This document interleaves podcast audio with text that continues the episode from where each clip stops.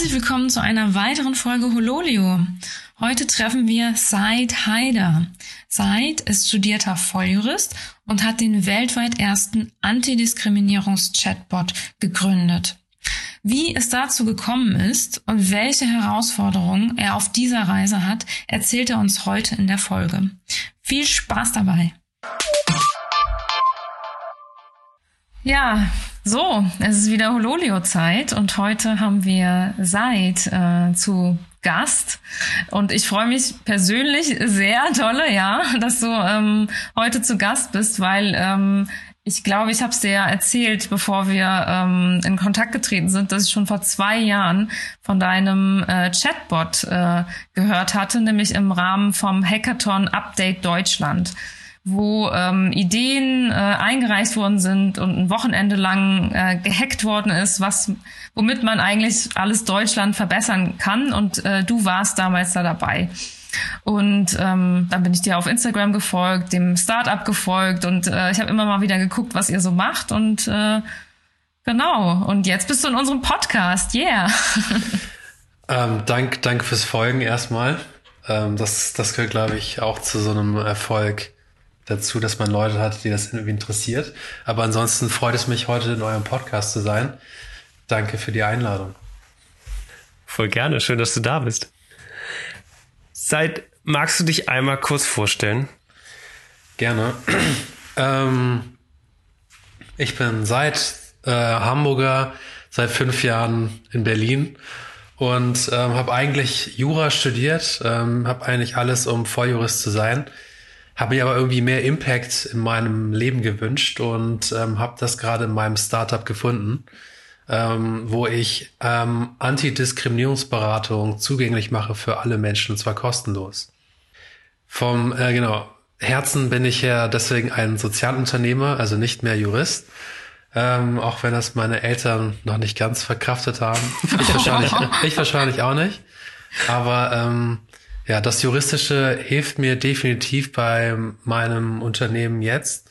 Ähm, das bietet mir ein gutes Gerüst. Äh, tatsächlich hätte ähm, ein Studium in der Produktentwicklung oder IT auch nicht geschadet. Mhm. da können wir dir Tipps geben. Her damit. Ist vor allen Dingen so cool, weil äh, du hast schon so zwei Fragen leicht angerissen, die wir hier auf unserem Blättchen haben. Ähm, zum einen vielleicht nochmal, du hast ja schon ein bisschen erzählt, was du gerade als Startup machst, aber ähm, wie bist du da hingekommen? Ich meine, du hast so Jura studiert und dann gab es so diesen Switch und du wolltest mehr Impact haben. Gab es da einen Auslöser für? Äh, also erstmal habe ich neben dem Studium immer schon so ein bisschen soziale Dinge gemacht. Aber die Story zu meinem Chatbot ist nochmal viel wilder. Ähm, in meiner, ich hatte mir ein Jahr Auszeit genommen, um so ein bisschen andere Dinge auszuprobieren. Und was ich in dem Jahr gemacht habe, ich bin nach Berlin gezogen und habe für einen YouTube-Kanal gearbeitet, äh, den ein Freund von mir gegründet hat.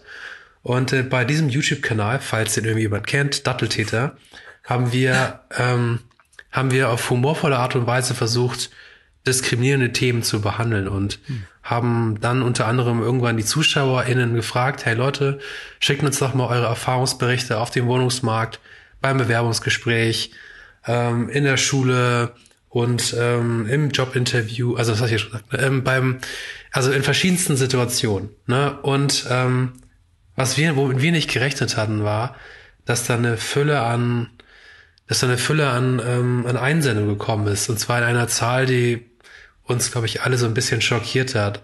Äh, bei dem YouTube-Kanal haben wir irgendwie alle irgendwie eine Migrationsgeschichte oder andere Dinge, ähm, mit denen man sich diskriminieren lassen kann. Ähm, haben deswegen so, wir sollen eigentlich nicht überrascht sein davon. Waren es tatsächlich aber. Und ähm, das war, genau, das war so dann der Beginn für mich, mich zu fragen, hä, ähm, okay, Diskriminierung scheint wirklich ein, ein viel größeres Problem zu sein, als wir alle gedacht haben. Kann man da nicht irgendwas machen für? Was waren das so für ähm, Themen, Fälle, die da bei euch eingereicht worden sind? Also wo sind so große Diskriminierungs- ja, Fälle, die einen so überraschen oder vielleicht auch am meisten vorkommen? Also ich glaube, ganz, ganz allgemein muss man so zwischen zwei größeren Bereichen unterscheiden. Einmal zwischen sowas wie Alltagsdiskriminierung, was irgendwie immer und überall passiert und aber nicht wirklich gemeldet wird. Ähm, und dann gibt es halt immer noch Diskriminierung, die, ähm, die wirklich einschneidende sind und Schäden, Verletzungen psychischer oder physischer Art für Menschen bedeuten. Ähm, das, das sind zum Beispiel Dinge, die, da habe ich euch ein paar genannt. Ne? Ich glaube, da gibt es so ein, ein paar Hotspots, wo, im, wo es immer wieder zu Problemen kommt. Ähm, Wohnungsmarkt ist ne, eine Sache, ich glaube auch irgendwann hat äh, Gauland mal von sich gegeben, einen Boateng möchte ich nicht irgendwie neben mir wohnen haben, ähm, mm. um nicht um nicht zu sehr irgendwelche Rassisten zu zitieren. Mm. Ähm, das das ist zum Beispiel ein, ganz ganz harter Bereich, wo es ganz wenig Informationen darum darüber gibt, wie hart diskriminiert wird. Dann ist es natürlich auch bei Bewerbungsgesprächen so, ne? Ähm, man kriegt keine Einladung zu Bewerbungsgesprächen. Mm. Entweder weil man den falschen Namen hat oder die falsche Adresse. Ich meine, ihr beide seid ja aus Hamburg. Ähm, ihr, vielleicht könnt ihr euch vorstellen, welche, welche, welchen Eindruck es macht, wenn man halt irgendwie aus Müllmannsberg äh, eine Anschrift hat oder aus anderen, sagen wir mal, Teilen von, von Hamburg, wo, ähm, ja, wo man nicht gerade mit Kapital um sich schmeißt. Mhm. Ähm, Capital Bra ausgenommen an der Stelle. Aber ähm, das, äh, genau, ähm, Wohnungsmarkt, Bewerbungsgespräche, dann, äh, das sind so ganz krasse Situationen ähm, im Job, sehr schwierig, weil man dann ähm, gegebenenfalls den, ja, es aushalten muss und keine, keine Lust hat, sich zu weit aus dem Fenster zu lehnen, weil das Kündigung und so weiter ähm, bedeuten kann. Ähm, das sind Situationen, und ähm, ja, das, also ich könnte noch ein bisschen weiter erzählen, aber ich vielleicht gibt euch das so ein bisschen, bisschen den Eindruck, warum ich immer so ein bisschen erstaunt bin, wenn andere Leute meinen, hey, Diskriminierung, Rassismus in Deutschland, gibt's das? Mhm, mhm. Ich kenne das von meinem Bruder. Also der hat so manchmal auch ganz oft diese unbewusste Hypothese beim Wohnungsmarkt, dass er nicht eingeladen wird wegen seines Namens. Und ähm, er hat sich mal vor einer Zeit lang so eine ähm, deutsche E-Mail-Adresse, ich glaube Peter Müller, eingerichtet, so eine Fake-Adresse, nur um zu testen, ob Peter Müller theoretisch zu dieser Wohnungsbesichtigung eingeladen wird. Äh, und also wie so eine Sozialstudie, die ich, also ich persönlich würde es nicht machen, es würde mir, glaube ich, zu sehr wehtun, wenn ich das so rausfinden würde, ja, emotional so verletzend. Aber ähm, ja, das muss man eigentlich äh, machen, um das mal aufzudecken, wie hoch eigentlich die Quote da ist, dass Peter Müller eingeladen wird. Aber Said Haider ähm, nicht, ja. Sag mal, du hast gerade gesagt, dass bei äh, diesem YouTube-Channel dann so eine Riesenflut als, an, an Feedback kam, als ihr diesen Aufruf gestartet habt. Ähm, ist da ein bisschen rausgekommen für euch, dass ihr oder äh, kam die Erkenntnis auf, dass ihr gemerkt habt, okay, es gibt eigentlich keinen Kanal, wo man sowas unbewusst teilen kann, um dann auch mal äh, mit anderen Leuten in Kontakt zu kommen, die sowas erlebt haben? Ähm, was wir beobachtet haben, ist, dass sich Kanäle gebildet haben in sozialen Medien, in, auf, auf Social Media. Ich glaube, Datteltäter war ein, ähm, war einer dieser Kanäle, die auf einmal dieses Thema bedient haben und zwar auf eine sehr ähm, heilsame Art und Weise mit heilsam äh, meine ich, dass das, ähm, dass wir das Thema Humor als Aufhänger benutzt haben, um diese Themen mhm. zu behandeln. Und ähm, ich glaube, dass, ja, ich glaube, jede Person, die dieses, die sich diese Videos angeguckt hat, immer mit einem lachenden, einem weinenden Auge drauf geguckt. Ähm, lachen, weil es uns alle irgendwie, die wir das erleben, verbindet, äh, dass wir an der einen oder anderen Stelle vom System, vom System so ähm, verletzt werden. Ähm, und, ähm, und lachend eben, weil habe ich eben mit Lachen angefangen und weinen, aber jedenfalls, ihr wisst, ihr wisst ebenfalls, dass, dass es eben ähm, Leute eben zusammenbringt. Und ähm, das Interessante bei dem YouTube-Kanal ist, dass der eigentlich gestartet ist mit ähm, ja, antimuslimischen Rassismus. Das heißt, es gab so Videos darüber, wie, keine Ahnung, äh, Muslime waschen sich die Füße in, im Waschbecken und ähm, irgendein genau Nicht-Muslim kommt dann irgendwie in das Restaurant, guckt äh, irgendwie verdutzt und denkt sich, ha, was haben meine Augen da gerade gesehen? Und ähm, jetzt mit so leichten Content oder dann sind es Übergang zu Content zu ähm, äh, den gerade vor allem Hijab tragende Frauen erleben, ähm, im Alltag, der auch viel mit Diskriminierung zu tun hat. Und wir sind dann irgendwann ähm, relativ schnell auf dieses Thema ähm, genau Rassismus und Diskriminierung gekommen und haben daraus Formate entwickelt. Vorher gab es das natürlich nicht. Ne? Also vorher, vor dieser Zeit, genau, vor der Zeit, ich nenne es mal so der Demokratisierung der Medien mhm. äh, oder zumindest der Demokratisierung der Zugänge, war das eher so, ähm, ja, es gab vorgeschriebenes Fernsehen, das musste man sich gucken und das höchste der Gefühle war irgendwie, keine Ahnung, Cartoons am Sonntagmorgen. Und ähm, ja, irgendwie jetzt haben, gibt es viel mehr Möglichkeiten, eigenen Content zu produzieren und das hat einfach nochmal ganz andere Räume aufgemacht und ich denke, dass gerade für die Themen Antirassismus oder Antidiskriminierung ähm, soziale Medien total die Schutzräume sind, wo sich Menschen auch austauschen und gegenseitig stärken und empowern. Äh, gleichzeitig muss ich dazu auch sagen, dass soziale Medien auch Räume sind, in denen natürlich auch Diskriminierung passieren, mhm. Sexismus, Rassismus und Ableismus und alle möglichen Ism ähm, Formen von Diskriminierung, die es da gibt. Okay. Wie habt ihr von da aus den Sprung zu dem Startup gemacht, was du jetzt betreibst? Ich habe mir die, ich habe mir die Fälle angeguckt und gesehen, dass da ein paar teilweise frische, frische Situationen dabei waren, weil die geschrieben haben, gestern ist mir das und das passiert. Vorgestern, vor zwei Tagen oder letzte Woche ist das und das passiert. Und ich habe mich gefragt, kennen die Leute eigentlich ihre Fristen?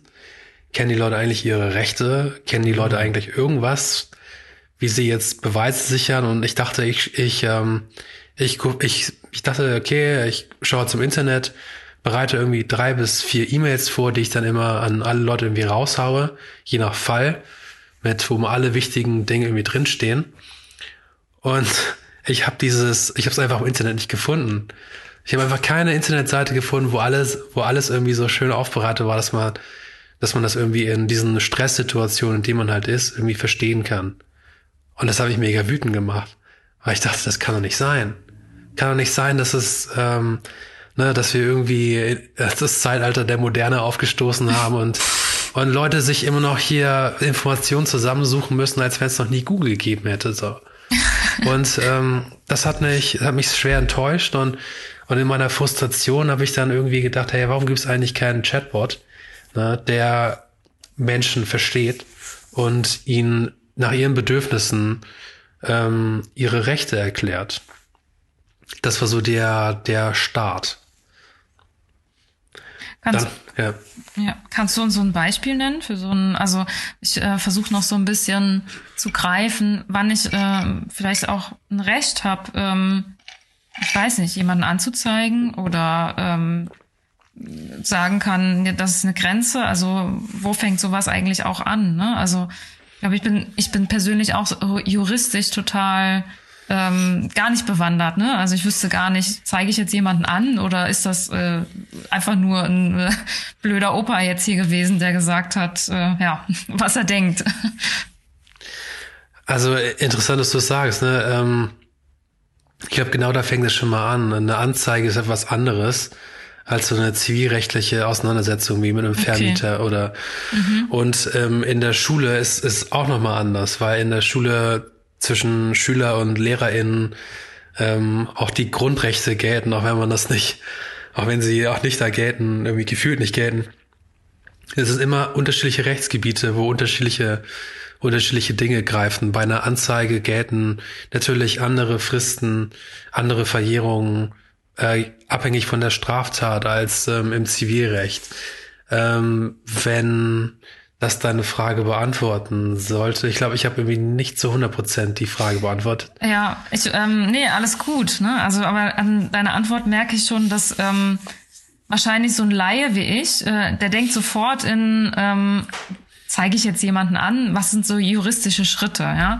Juristische Schritte, so als äh, Laie ist für mich dann immer so eine Anzeige, aber vielleicht ist es das gar nicht, vielleicht gibt es noch ganz viele andere Sachen. Und ich bin total unaufgeklärt in dem Thema äh, und weiß gar nicht, wann äh, verletzt das meine Persönlichkeitsrechte äh, und so weiter. Also deine Antwort zeigt mir eigentlich, dass ich ja da auch äh, gar nicht äh, aufgeklärt bin. Äh, ich glaube, ich denke, ähm, das geht, ey, das betrifft uns alle. Äh, das äh, besonders, also auch gerade Menschen, die von Diskriminierung betroffen sind. Und wo sollst du das dann auch herbekommen? Na, ich meine, in der Schule gab es ja keinen, was du, keinen Awareness-Workshop, in dem man ja. dir irgendwie erklärt hat, wie du, genau, wie du deine Rechte als äh, Person, eine marginalisierte Person irgendwie wahrnimmst. Ähm, und wenn, selbst wenn halt das Internet halt die Dinge noch nicht bereit hat für dich, dann ähm, ist, ja, ist absurd, dass, ähm, also es ist nicht, also es ist absurd, dass du es nicht weißt, aber es ist nicht deine Schuld, so. Mhm. Ich ähm, glaube, ich bin auch so ein bisschen, also mit dieser Generation aufgewachsen. Mir fällt da immer diese eine Situation bei uns auf dem Dorf, wo ich aufgewachsen bin, ein. Da war es so, da war jemand sehr fremdenfeindlich und hat meinen Vater mitten in der Nacht äh, angegriffen, körperlich, und äh, wollte den zusammenschlagen und der war halt betrunken. Und ähm, wir sind dann ähm, alle ins Haus geflohen und wir hatten so eine Haustür mit so einer Glasscheibe. Und derjenige hat die äh, Glasscheibe eingeschlagen und unsere Tür eigentlich kaputt gemacht. Aber ähm, damals in den 90ern, ja, da, äh, da war die Situation irgendwie noch so anders. Und wir waren in einem Dorf, so die Einzel, die Außenseiter, die einzige Migrantenfamilie. Das heißt, wir wollten nicht auffallen. Wir wollten nicht noch mehr Ärger. Also wir haben denjenigen nicht irgendwie das bezahlen lassen. Wir haben das selbst bezahlt. Wir haben da kein Recht eingefordert. Und manchmal denke ich mir, wir sind mit so einem Verständnis aufgewachsen, wir sollten dankbar sein, hier zu sein, anstatt unsere eigenen Rechte einzufordern. Und das ist eigentlich ein falsches Mindset. So, also, dass sich das ändern muss, glaube ich. Also, bei vielen Migranten, sage ich mal, Gastarbeiter der ersten Generation ist das, glaube ich, noch so. Und das ist so meine Elterngeneration, die, ja, wir sind dankbar und deswegen holen wir uns jetzt nicht das Geld, sondern wir bezahlen das selbst. Ähm, definitiv. Also es gibt da einen Unterschied zwischen, vielleicht könnte man sagen, Generation Z und allem davor. Ähm, ich habe vor, also heute noch mit einer Person gesprochen, die äh, vorgestern ein Bewerbungsgespräch hatte und bei diesem Bewerbungsgespräch ganz offen ähm, diskriminiert wurde, ganz offen ne, ähm, irgendwie wirklich fertig gemacht wurde und die hat es einfach auf LinkedIn geteilt. hat auch den, mit welches Unternehmen oder also wirklich auch, Öffentlichkeitswürze? Auch ja. Auch das Unternehmen genannt. Mhm. Ne? Und ähm, zwar nicht die nicht die Person mit Namen genannt, die das Interview geführt haben, aber halt einfach alles genau alles, was da passiert ist, aufgeschrieben. Und mit der habe ich eben telefoniert und die meinte, hey, ich will einfach nicht, dass das irgendeiner anderen Person auch nochmal passiert. Ja. ja. Na, wenn ich wenn ich jetzt das Unternehmen nicht nenne, dann geht es ja irgendwie als um mich als Opfer. Aber ich will nicht als Opfer betrachtet werden. Ich möchte eben als jemand betrachtet werden, der Gesellschaft gestaltet und sich gegen Ungerechtigkeit einsetzt. Und das geht eben am besten, indem ich halt, also die zur Rede stelle, die dafür verantwortlich sind. Und ähm, ja, das, das gibt mir, das gibt mir, ähm, das ist etwas, was ich beobachte, was jüngere Generationen haben ein anderes Selbstverständnis, haben ein anderes Bewusstsein für für diese Themen. Ähm, ich glaube, ähm, ja, das ist, das hat einfach nochmal eine andere Dimension. Das ist das zumindest, was ich an dieser Stelle beobachte. Ich habe jetzt aber keine Studie mitgebracht, die, äh, die das irgendwie belegen kann. Ich finde wenn ich euch so zuhöre, ne, ich meine, ich bin hier aufgewachsen, ne? Ich habe bestimmt auch äh, in meiner Kindheit ähm, bestimmt eine ganze Menge Diskriminierung mitbekommen. Aber ich glaube, das wurde auch immer sehr gut unter den Tisch gekehrt. Von wegen so, ach, na komm, das ist jetzt, das so gemeint war das der jetzt so nicht und ach, der soll sich mal nicht so anstellen oder dieser sich mal nicht so anstellen und ähm, aber mal fern weg von diesen Erfahrungen. Ich finde es ja schon spannend, wenn Leute für sich entscheiden, hier ist eine Grenze überschritten und das möchte ich jetzt kommunizieren. Oder sagen wir mal, es muss ja noch gar nicht kommuniziert werden, sondern erstmal für sich zu erkennen, das ist für mich eine Grenze, die überschritten wurde und ich möchte was dagegen tun. Was kann ich denn eigentlich tun? Wie sehen denn meine Grenzen überhaupt oder wie sehen meine Möglichkeiten überhaupt aus? Und dann diesen Punkt oder diesen Schritt zu gehen, danach das zu kommunizieren, ob es äh, ist doch die Frage, ob es direkt danach ist oder ob es später ist ja egal, aber den Mut zu haben oder auch das Bewusstsein, das beobachtet man ja schon auch mehr, dass Leute einfach klar für ihre Rechte einstehen. Das finde ich schon mal eine positive, positive Beobachtung. Ja. Ähm, was ich mich aber nochmal interessieren würde, ist, ähm, äh, du hast jetzt ja einen sehr großen Aus, äh, Austausch mit Menschen, die halt äh, ähm, gefühlt haben, dass bei ihnen eine Grenze überschritten wurde. Seht ihr über den Chatbot hinaus eine Art von Altersgruppe, die da anfangen, aktiver nachzufragen, sich Hilfe zu holen, oder ist das gar nicht so ähm, altersgruppenabhängig? Also ich denke, dass Menschen sich, egal welches Alter sie haben, gegen Diskriminierung wehren. Mhm. Ähm, das hat jetzt nichts mit einer jüngeren Generation zu tun. Es gibt äh, und gab schon immer VorreiterInnen, die ähm, die ja zivile Rechte, Bürgerrechte erstritten haben, ähm, die viel mit Ausgrenzung, strukturelle Benachteiligung und Diskriminierung zu tun haben. Es wäre, glaube ich, nicht richtig an der Stelle die Verdienste dieser Menschen zu ignorieren. Projekte wie das meine ist ähm, auch nur entstanden, weil weil eben andere Generationen ähm, Dinge geebnet haben, sei es Dinge ausgehalten haben, Dinge schon äh, schon gemacht haben. Das muss man an der Stelle sagen. Bei mir war es tatsächlich ein Wendepunkt, so traurig es sich auch anhört, ähm, dass Halle und Hanau passiert sind. Hm. Ähm, das war so der, das war hat nochmal in der Gesellschaft so einen ja so ein Momentum hinterlassen, dass äh, geldgebende, gemeinnützig, also gemeinnützig fördernde Institutionen sich gesagt haben, äh, wir können an der Stelle nicht untätig bleiben und sind genau dann, dann eingeschritten. Das, ähm, ja,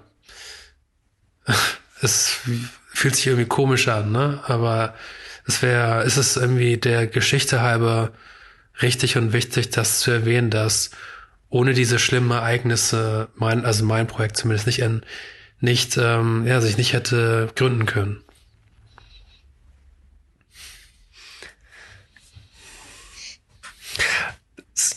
Ja, da muss man erstmal. Ja, ja, es ist schon, ja, genau. Also es ist schon ein Ding. Also, ja. Also mich, ja, berührt Hanau auch sehr, sehr stark. Ich finde auch noch NSU, ähm, ähm, auch sowas, was, ne, also bei mir so einen Auslöser hat, äh, persönlich. Und ich, ähm, ja, merke zum Beispiel, dass ich Hemmungen habe. Ähm, ich habe ja ein Unternehmen, ähm, das an meiner Privatadresse ähm, anzumelden. Ne? Allein aus NSO, weil selbstständige äh, Menschen mit Migrationshintergrund, die irgendein Unternehmen haben, ist ja egal, ob das der Obstladen ist oder eine Anwaltskanzlei, die waren ja alle dabei. Ähm, kommt mir das so vor, als wäre, könnte ich dann Opfer werden. Ich denke, das ist ein, ein ziemlich großes Thema. Ähm, wenn man, also, wenn man als marginalisierte Gruppe in die Öffentlichkeit tritt, dann macht man sich damit auch immer verletzbar. Ne, man, ähm, ich glaube, mir fallen so viele, ganz, ganz viele starke äh, Frauen ein, die, die da super viel Hass im Internet abbekommen haben. Ne? Also Sausan Chebli fällt mir da ein, ne? Äh, die mhm. sich dagegen auch erfolgreich gewehrt hat. Äh, äh, Renate Künast, äh, ist nicht so hart marginalisiert oder vielleicht sollte man das gar nicht erstmal so äh, abstellen, aber auch Renate Künast hat sich halt gegen Hass im Netz und ne, gewehrt und ähm, äh, erfolgreich ge dagegen gewehrt gegen und große Konzerne eben zum ähm, zum Undenken ähm, ähm, angestoßen. Und ähm, ja genau Samina das das ist halt das Ding ne? Es ist eine im Grunde genommen es ist eine Abwägung die du triffst. Ähm, was habe ich mir aufgebaut? Und lohnt es sich dafür das ganze das ganze zu riskieren? Und ähm, meine Vermutung ist eben, dass jüngere Generationen eben noch nicht so weit verankert sind oder sich so viel, so viel aufgebaut haben, dass da so viel in die, ähm, in die Brüche gehen kann und deswegen nochmal einen anderen, eine andere Energie haben, ähm, sich aufzulehnen und Dinge anders zu sehen, anders zu gestalten, anders zu, ja, anders zu wollen. Mhm. Ja, also ich finde es nur interessant, wie, ähm, also wie solche Ereignisse dann Ängste, unbewusste oder bewusste Ängste dann in solchen Gruppen auslösen, wie bei mir. Nee, ich brauche auf jeden Fall ein Büro in der Stadt und damit ich nicht die Privatadresse für die Firmenanschrift nutzen äh, muss. Also das fand ich schon interessant an mir zu beobachten. Ähm, ich glaube aber auch generell, dass ähm, wenn ich jetzt so zurückblicke auf die Situation mit meinem Vater, ähm, hätten wir damals so ein Chatbot gehabt, gehabt oder irgendwas, was uns informiert, dann wäre die Situation vielleicht ganz anders ausgegangen. Und ähm, siehst du da irgendwie ähm, oder kriegst du dazu Feedback von, äh, von Menschen, die ähm, ähm, wo du merkst, so ja, du bewirkst damit äh, sehr viel? Also wir sind immer noch in einer Phase, wo wir das Produkt entwickeln. Das ist noch, mhm. es, ist, es ist noch nicht so, dass ich sagen kann, hey, ähm, ne, das, das Produkt steht so weit, dass, ähm, dass ich das bewerben kann, sondern dann, wir müssen da noch viel, viel Arbeit reinstecken. Ähm, also erstmal da der, der kleine Dämpfer, auch wenn ich an dieser Stelle gerne andere Dinge verkünden würde. Der andere Gedanke, das ist so der erste Gedanke. Der zweite Gedanke ist, ähm, es ist nicht immer die richtige Entscheidung, also sich zu wehren in dem Moment. Manchmal kann es auch die klügere Entscheidung sein, nichts zu machen, Dinge auszuhalten. Das kann ne, unter Umständen, äh, denn unter Umständen kann es eben sein, dass wenn man sich halt wehrt, dass das Ganze nur größer wird. Ne? Nicht, wenn wir nur bei so einem, bei deinem Beispiel bleiben, Samina, dann kann es sein, dass ähm, dass das Unverständnis im Dorf ne, dann noch irgendwie viel größer ist und dass es dann zu so einer Täter-Opfer-Umkehr kommt, ne? Und dass man sagt, ja, ey, warum könnt ihr einfach nicht ruhig sein? Was, wenn ihr darum nicht so ein Trara machen würdet, weißt du, dann würde man euch auch gar nicht so stigmatisieren. Und ähm, das ist halt, das ist halt das große, die große Herausforderung ist, wann, wann wehre ich mich eigentlich und wann nicht. Und das ist eine eine Abwägungsentscheidung, die jeder für sich persönlich treffen muss und die kein Bot für einen übernehmen kann. Wo was ein Bot eben machen kann, ist, ein Bot kann dir, kann dir einen Fahrplan geben für eine Entscheidung. Ein Bot ne, kann dich, äh, dadurch, dass du die ganzen Prozessschritte eben siehst, darauf vorbereiten, okay, was heißt das eigentlich, sich zu wehren? Ne, was heißt das eigentlich in meinem konkreten Fall? Ne, wo wäre es die richtige Person für mich? Und dir alles in die Hand zu geben, damit das Beratungsniveau, was du bekommst, einfach ein höher, höheres ist und ähm, aber auch langfristig deine Resilienz stärkt. Äh, darum, ich glaube, das ist das Ziel des Bots. Es ist ähm, ne, die, es ist nicht immer ne, die die Lösung im konkreten Einzelfall zu sehen, sondern es ist im langfristigen Kontext, es ist die Resilienz von von Menschen zu zu stärken, die wahrscheinlich noch häufiger in ihrem Leben ähm, Diskriminierung erfahren werden. Mhm. Wow, das finde ich, finde ich sau spannend, ehrlich gesagt, mhm. weil ähm, das ist, äh, kann man sich ja vorher gar nicht so vorstellen. Ne? Ich meine, so ein Bot ist ja, ihr habt das ja auch schon beschrieben, ne? ist halt äh, äh, eigentlich Conversational Design per excellence, ja. Und du musst halt gucken, so welche Frage-Antwort-Spiele spiele ich mit dem. Aber ähm, so wie du es ja auch ähm, ein bisschen aufzeigst, ist es ja eigentlich wichtig in solchen Situationen, wie ein guter Freund zu reagieren, der dir hilft, diese Lage einzuschätzen. Und äh, dass das halt nicht mit ein paar äh, Textbausteinen und ein paar Interaktionsmöglichkeiten gelöst ist, ähm, macht die Sache nicht einfacher, aber ähm, es beschreibt auf jeden Fall sehr, sehr gut, vor welchen Herausforderungen jeder gerade steht, was ich super spannend finde. Genau, Gerhard, es gibt halt diese eine, diesen einen Moment nach einer Diskriminierung, wo du unsicher bist, ob das gerade was war oder was nicht war. Und in der Regel ist es so, dass du dann zu einer befreundeten Person oder einer Vertrauensperson hingehst und das erzählst. Hey, mir ist das und das und das äh, passiert. Äh, weil man es einfach selbst nicht realisieren kann. Und ähm, in dem Moment, wo man, wo eine andere Person einem das spiegelt, dass das, was da wirklich passiert ist, äh, schlimm war, ähm, das ist der Moment, wo es ist so ein, so ein Wendepunkt. Mhm. Und ähm, es ist nicht immer so, dass eine solche Vertrauensperson da ist. Ähm, aber wir möchten halt so dicht wie möglich an diese, an diese Situation rankommen. Ne, ein Bot kann diese Vertrauensperson niemals ersetzen, aber er kann halt eben, er soll, Jana soll eben da sein für Leute und Leute eben nicht alleine lassen, ne, sondern ähm, helfen, dann irgendwie nach vorne zu gucken und zu, zu schauen, wie kann ich eigentlich, ähm, wie, wie könnte ich aktiv werden? Was, was sind jetzt die Schritte, die ich machen, die ich zu unternehmen habe? Und wahrscheinlich auch ein bisschen die Hemmschwelle. Also ich meine, wir alle haben irgendwie äh, vertrauenswürdige und Menschen, die uns näher stehen oder nahe stehen. Aber natürlich sind ja manchmal auch äh, Diskriminierungen äh, Sachen, die uns vielleicht auch ein bisschen komisch vorkommen, da jetzt selbst auf solche Leute zuzugehen. Und ist das auch so ein erster Icebreaker, ist jetzt ein blöde Ausdrucksweise, aber du weißt, was ich meine, so, ne? so die erste Anlaufstelle mal diese Hemmschwelle zu brechen und zu sagen, ey, hier ist alles, hier geht's nur darum, dich zu verstehen, dir ein paar Antworten zu geben, wie du dann weitermachst, kannst du danach entscheiden, aber wir wollen dir sagen, was deine Möglichkeiten sind. Also äh, definitiv, ne, ist, ähm, der Bot ist anonym. Mhm. Und ähm, der Bot ist, bietet dir auch die Möglichkeit, dass du aus einer, aus Räumlichkeiten heraus, in denen du dich selbst sicher fühlst, ähm, anfängst, ne, umzudenken, anfängst, Schritte nach vorne zu machen, anfängst zu realisieren. Und das ist, das ist die große Stärke, dass du dafür, ne, dafür nicht aufgeben, kein so großes Risiko eingehen musst.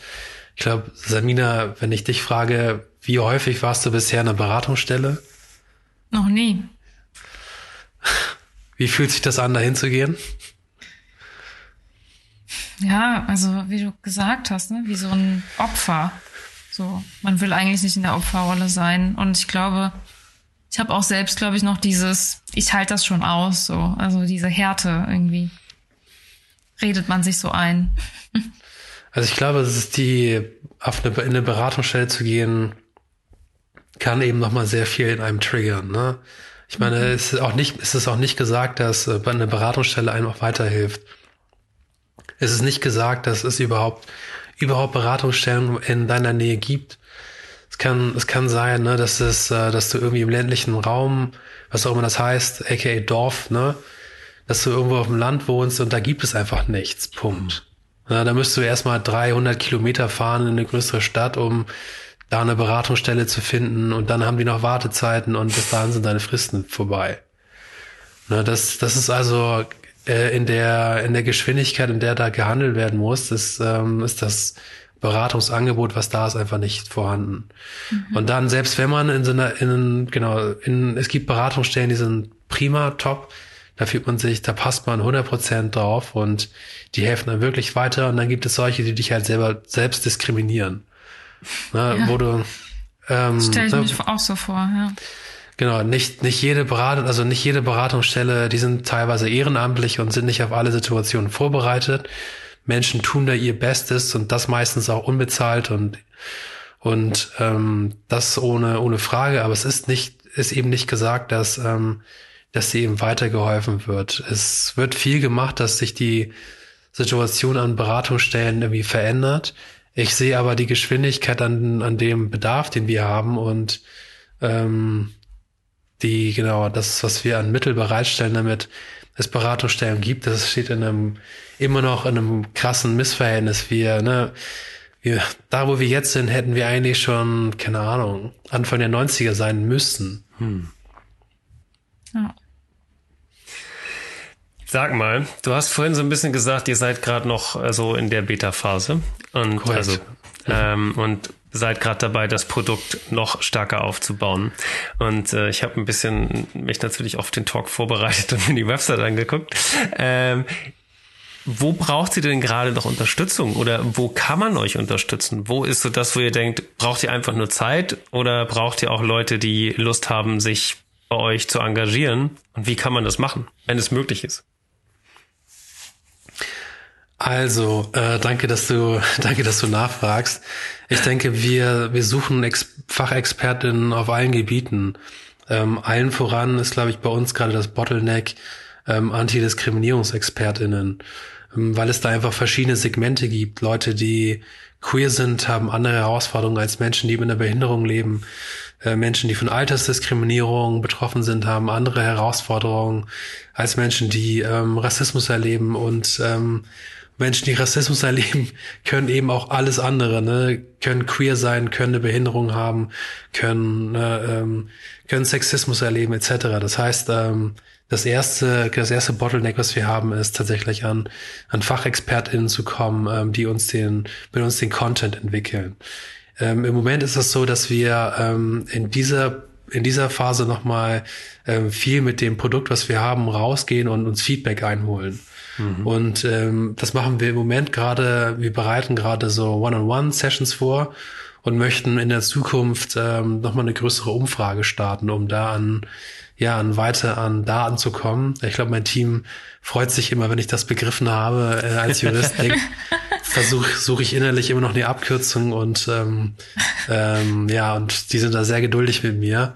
Ähm, aber mittlerweile weiß ich, dass wir, ähm, genau, wenn wir Nutzer, NutzerInnen zentriert ähm, das Produkt entwickeln wollen, vor allem, dass es sehr viel mit, mit Research zu tun hat. Ähm, da stehen wir gerade und ich denke, dass wir, ähm, dass wir im April ähm, wieder Jobs ausschreiben werden, ähm, um ein, genau, ja, ein, ein Kernteam, um, um das Produkt halt zu bilden, das, ähm, das ähm, ja uns hilft, ähm, beim Wachstum hilft. Das ist so das eine. Und wenn Leute spenden wollen, Leute ja, wissen immer mit Geld was anzufangen. Okay. Ja, dies, das Ziel ist es, ne, das Ziel ist es, dass wir dieses Produkt auf Deutsch entwickeln und dann Sprache für Sprache, ne, Gebiet für Gebiet halt hinzufügen und ähm, und auch genau schaffen, also wir haben große große Pläne ähm, über den Bot hinaus zu wachsen und äh, ganze Netzwerke ähm, bereitzustellen, damit Leute nicht nur einen Fahrplan haben, den sie in der Hand haben, sondern auch irgendwann mal die ganzen Ressourcen ähm, Ressourcen bekommen, um eben, wenn sie sich dafür entscheiden, äh, sich zu wehren, ähm, dann auch ähm, ja die die Mittel haben, um das genau zu machen. Cool. Jetzt haben wir über, ähm, darüber gesprochen, wie sich Leute bei dir einbringen äh, können. Wünschst du dir auch irgendwie was von der Politik oder auf höherer Ebene, wo du denkst, so, ach, da könnte man auch mal ähm, ein bisschen mehr, ähm, weiß ich nicht, Aufmerksamkeit oder was auch immer schaffen? Also gibt es da auch einen Wunsch von dir? Hm, ich habe so viele Wünsche an uns als Gesellschaft. ich glaube, ähm, ein Wunsch ist äh, geht vor allem, also nicht nur an die Politik, sondern vor allem an Unternehmen und äh, alle Organisationen, die ArbeitnehmerInnen haben. Ne? Ich glaube, wenn man in betriebsintern Umfragen nach Diskriminierung machen würde, wär, würde man da zu erschreckenden, erschreckenden Situationen, erschreckenden Erkenntnissen kommen. Ähm, ich glaube, ne, Sexismus allen voran und noch ganz anderen Dingen. Und ich glaube, ich würde mir wünschen, dass es in vielen Unternehmen einfach zu so einem kulturellen Wechsel, kulturellen Wandel kommt. Wandel zu mehr, genau, mehr Marginalisierung anerkennen, zulassen und sich darauf einlassen. Das ist so das eine. Das andere ist, ähm, ich verstehe den Bedarf von Betroffenen, ähm, Wandel zu sehen. Ähm, ich sehe manchmal aber die Ungeduld, das erklären zu können oder auch die Unfähigkeit, es erklären zu können. Und da muss ich Betroffene in Schutz nehmen. Es ist nicht deren Aufgabe, ständig ähm, tausend Dinge auch erklären zu müssen, weil warum sollten sie dafür die Fachexperten sein? Warum sollten sie die Fachexperten für den beispielsweise Rassismus sein, der, der an ihnen exerziert wird? Das, das muss nicht sein. Tatsächlich brauchen wir für den Wandel aber Verständnis.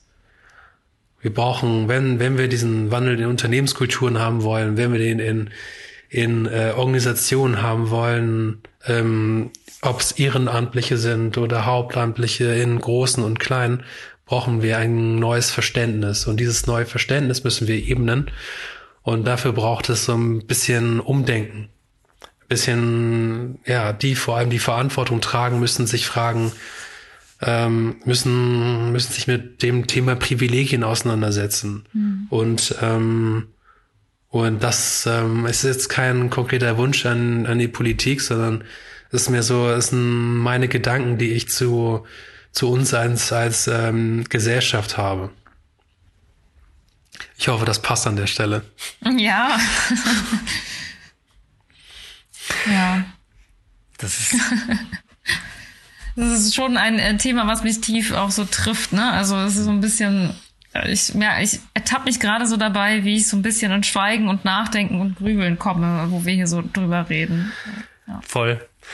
Ist ja auch immer so eine Reflexionsgeschichte, ne? Ich meine, äh, jeder von, von uns hier dreien, aber auch allen anderen hat irgendwie so seine eigene Sicht auf unsere Gesellschaft und erlebt diese Gesellschaft jeden Tag.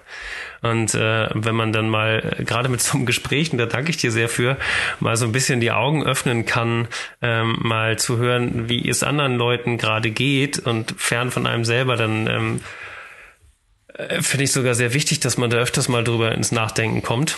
Und ähm, deswegen ist es auch so spannend äh, zu sehen, wie du diese Unternehmung gerade vorantreibst, mit welchem Gedanken und mit welchem Einsatz. Und äh, also ich bin sehr spannend und äh, Samina, ich hoffe, das ist auch in deinem Interesse, würde einfach sagen, dass seit in einem Jahr dann nochmal wiederkommt und erzählt, ja. wo, und dann nochmal und dann erzählt, wo ihr steht. Und ähm, wenn ihr Testerinnen braucht für dieses Produkt, ähm, wir verlinken gern alles, was wir verlinken können in den Show Notes und starten auch gerne Aufrufe. Also immer her damit, würde ich sagen. Also sehr gerne. Wir suchen vor allem Menschen, die im, im Alter zwischen 18 und 24 sind. Mhm. Ähm, da, das ist so das Segment, in dem wir den Chat, äh, den Chat, sag ich schon, den Chatbot verorten. Und ähm, also klar, da das, da braucht, da drückt es halt gerade am meisten. Ich glaube, weil ich mit meinem 38 da einfach nicht mehr den Kontakt zu den jungen Menschen habe und es langsam. Hör auf. Ja. Wir sind alle 24 eigentlich. Ähm, natürlich. Im Herzen. Ja, cool. das, ähm, ja. Genau, Schön. ja. Also ich komme, ich komme sehr gern wieder. Ähm, danke für die, danke für die Einladung heute und und für die in einem Jahr. Ich ähm, Vielleicht schaffen wir es dann auch mal, dass ich in Hamburg persönlich bei euch vorbeischaue. Ja, stimmt. Wir wollten ja eigentlich, äh, du hast ja per, äh, permanent geschrieben, ich bin eigentlich in Hamburg, ich bin in Hamburg und dann hat es nicht geklappt. Toll. Ey, vielen, vielen Dank nochmal. Das Gespräch, ich fand das sehr inspirierend und äh, mir geht's wie Samina. Ich äh, habe, wie auch die letzten paar Male, wieder was zum Nachdenken, was ich äh, die, die nächsten Wochen verarbeiten kann. Und ähm, ja, schön, dass du da warst. Bis ganz bald. Danke dir. Sehr gerne. Tschüss. Dankeschön. Ciao. Tschüss.